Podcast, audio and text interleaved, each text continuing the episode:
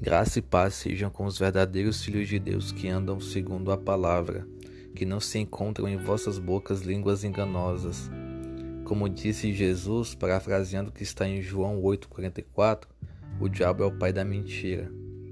Todo aquele, portanto, que vive na mentira é filho do diabo, filho das trevas, e a verdade não está nele. Trago esse assunto porque hoje, 1 de abril, é o dia da mentira apesar de eu ter feito esse devocional ontem por questões de logística.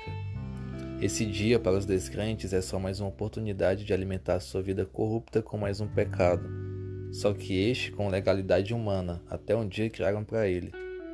Mas para nós que nos dizemos crentes, tem que ser um dia normal, de obediência à palavra, e aos mais fervorosos, um dia especial para proclamarmos as verdades bíblicas.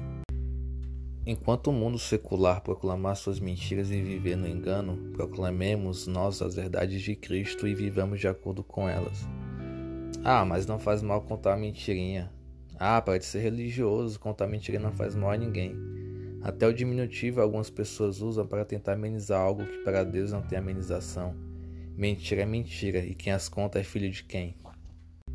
Devemos nos livrar da mentira porque ela contamina o homem. Marcos 7, 20 a 22.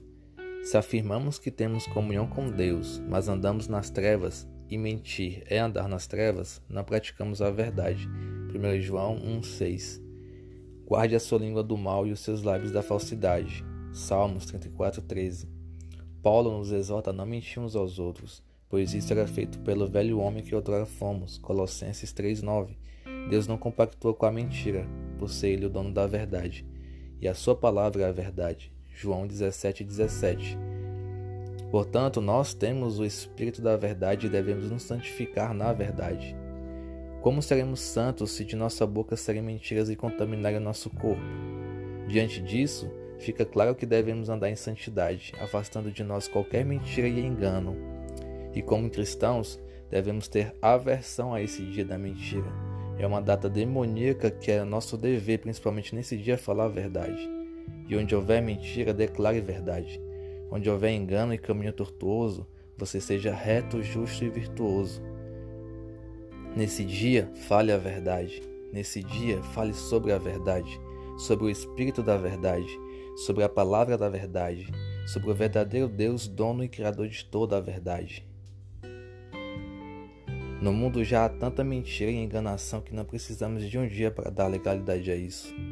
Por isso, sejamos obedientes à palavra e santifiquemos na verdade, na palavra de Deus. Amém, irmãos? Deus abençoe aos que andam na verdade.